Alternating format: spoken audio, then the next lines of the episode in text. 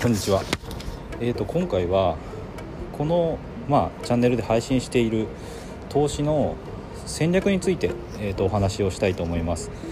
まあ、私自身もあのまあいろんな自分の経験から得られた知識をですねここであの紹介してきているんですけども、まあ、自分でこういうあの発信をしていると話しながらこう自分の頭の中も整理されてきて、えっと、ちょっともう一度自分がこう理想としている投資の戦略についてですねここであのお話ししたいなと思います。で、えっと、不動産と FX について配信してるんですけどもこれそれぞれ別々のもの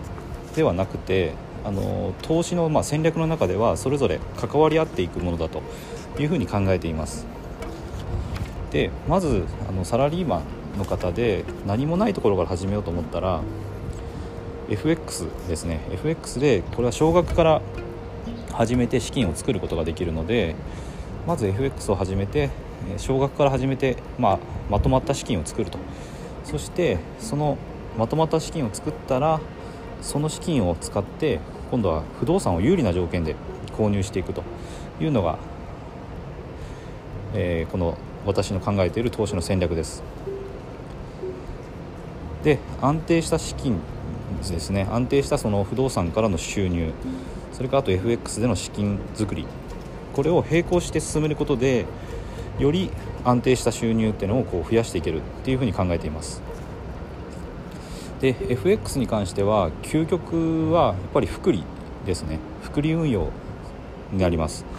これはあの FX っていうのは月利で増やすことができるので今の銀行預金の年利0.001%と比べると月単位でまあ10%とか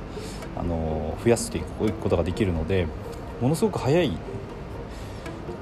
スピードで資金が増えます。増やすことができます。これはあの正しくやったらっていうことですけどもだから少額から始めてもある程度短期間でまとまった資金っていうのが作ることが可能です。からまず、えーと、FX の、まあ、複利運用ですね。これをしっかりできる状態にするっていうことがまず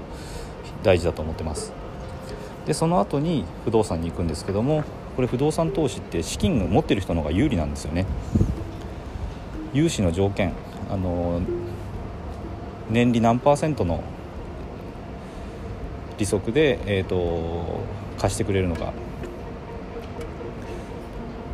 でその融資を受ける時の条件それからあと頭金ですよね。頭金を入れてしまえばあの借り入れ額が減るんでそれもやっぱり月々の返済額が減るという方向になります。でまあ銀行の人っていうのは例えば1億円持ってる人には1億円貸してくれるんですよね。これはあの回収できることがもう分かっているからです。だからあのぱり FX でしっかりまとまった資金を作ることができれば不動産というのは有利な条件で買えるので、まあ、キャッシュフローがしっかり出やすいということになります。でそれが安定した収入につながっていくので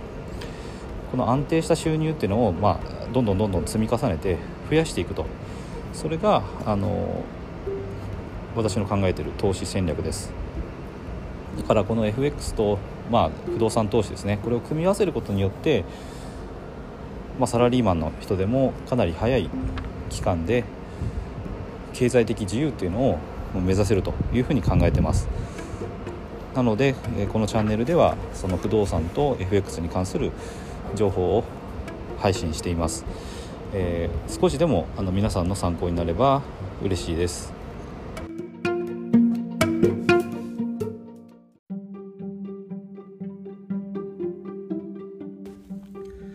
回も最後まで聞いていただいてどうもありがとうございます。チャンネルの説明ページに私がどんな人間なのかを知ってもらえる1分半ほどで読める簡易プロフィールのリンクを貼っています。公式 LINE のリンクも貼ってあります。こちらでは相談も受け付けていますので是非登録してください。サラリーマンが最速で経済的自由を得るには FX と不動産投資を組み合わせるのが最適と考えて投資を行っています。簡単に説明すると FX で少額の資金から複利の力で増やしていきある程度の資金ができたらその資金を使って不動産を良い条件で購入していくという作戦です。私が実際の経験から得た不動産投資と FX に関する役立つ情報を配信していきます。この配信がいいなと思ったら是非いいねやフォローをお願いします。